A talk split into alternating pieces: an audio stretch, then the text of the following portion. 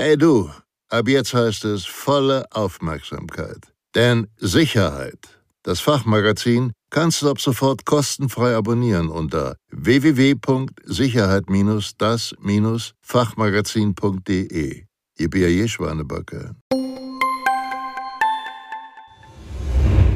In diesem Video erfahren Sie, warum Schnittstellenabsprachen im Rahmen des Notfall- und Krisenmanagements so wichtig sind und mit welchen internen und externen Schnittstellen Sie sich im Rahmen Ihres Notfall- und Krisenmanagements abstimmen sollten. Los geht's!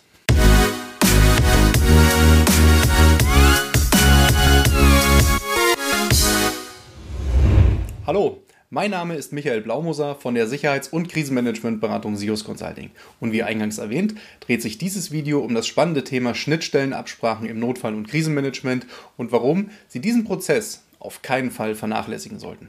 Was sind die sogenannten Schnittstellen im Notfall- und Krisenmanagement?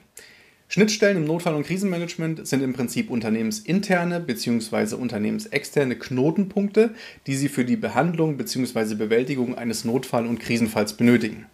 Es ist im Prinzip ein Zusammenspiel verschiedener Akteure.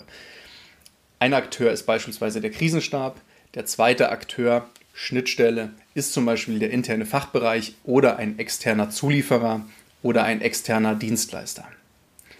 Wichtig ist, dass ein Notfall oder Krisenfall von einem Krisenstab niemals alleine bzw. im Alleingang bewältigt werden kann. Es ist vielmehr immer ein Zusammenspiel verschiedener handelnder Akteure.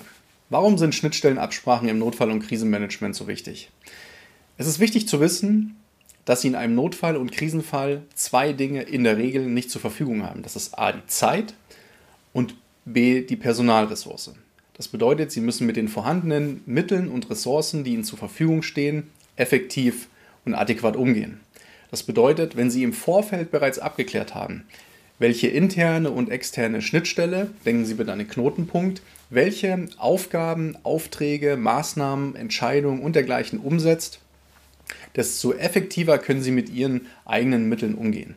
Im Prinzip geht es darum, dass Sie verhindern, dass Doppelaufgaben getätigt werden, dass es Unstimmigkeiten gibt zwischen den einzelnen Schnittstellen, dass eine, eine gewisse Chaosphase herrscht, herrscht, dass im Prinzip niemand richtig weiß, was er jetzt konkret zu tun hat, wem er was zu melden hat.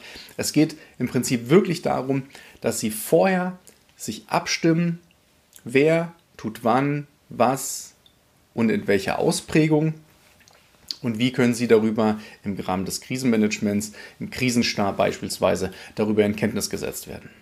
Machen wir das Ganze an einem greifbaren Praxisbeispiel fest. Wenn Sie zu einer Unfallstelle kommen, sehen Sie in der Regel Komponenten der Polizei, der Feuerwehr und des Rettungsdienstes.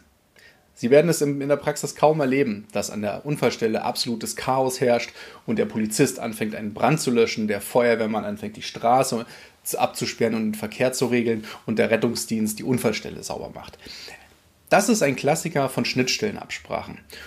Und jede Stelle hat gewisse Aufgaben, muss Maßnahmen einleiten, hat einen gewissen Zuständigkeits-, Verantwortungsbereich. Und genau das müssen Sie auf Ihr Unternehmen adaptieren. Sie müssen im Prinzip wissen, was Sie beim Notfall oder Krisenfall A konkret zu tun haben, welche Stellen in so einem Fall beteiligt sind und wer welche Aufgaben innehat. Das war es im Prinzip schon. Und was passiert, wenn im Vorfeld keine Schnittstellenabsprachen getätigt wurden? Die Antwort ist einfach, es herrscht absolutes Chaos. Natürlich ist es etwas übertrieben, aber Sie können sich schon vorstellen, dass wenn A nicht weiß, was B macht und B nicht weiß, was C macht und D im Prinzip ganz woanders ist, dann haben Sie im Prinzip ein Problem. Es herrscht Unstimmigkeit, Ungereimtheiten und im Ergebnis kann das Ganze zu einer gewissen Entscheidungs- und Handlungsunfähigkeit führen. Kommen wir jetzt mal zu der Frage, was sind eigentlich interne Schnittstellen? Und hier habe ich Ihnen einfach mal ein paar Beispiele mitgebracht. Sie müssen natürlich immer bedenken, dass interne Schnittstellen unternehmensintern betrachtet werden müssen, das heißt immer individuell. Aber es gibt so ein paar Parameter, wo Sie sagen können, okay, da kann ich mich in etwa orientieren. Eine interne Schnittstelle ähm, eines jeden Unternehmens ist beispielsweise das Facility Management. Warum? Weil Sie diese Schnittstelle für alle Fragen im Bereich Gebäudetechnik benötigen.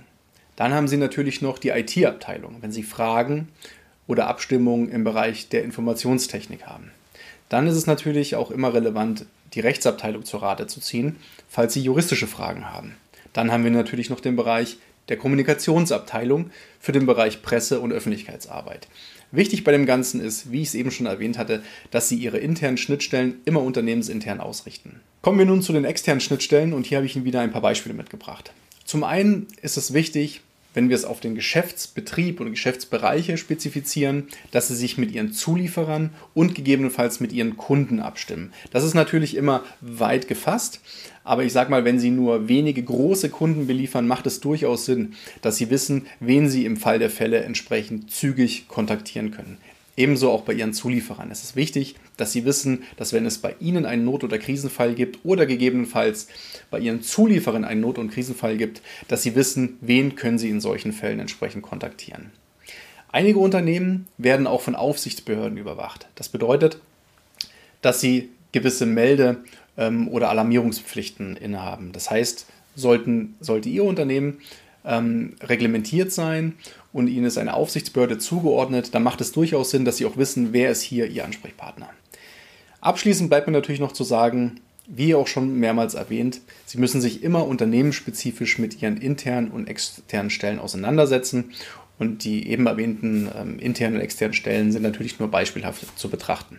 Sollten Sie Unterstützung im Bereich Notfall- und Krisenmanagement suchen, dann besuchen Sie uns jetzt unter www.krisenmanagement.de. Und sollte Ihnen dieses Video gefallen haben, geben Sie uns bitte einen Daumen nach oben. Vielen Dank für Ihre Aufmerksamkeit, auf Wiedersehen und bis zum nächsten Mal. Tschüss.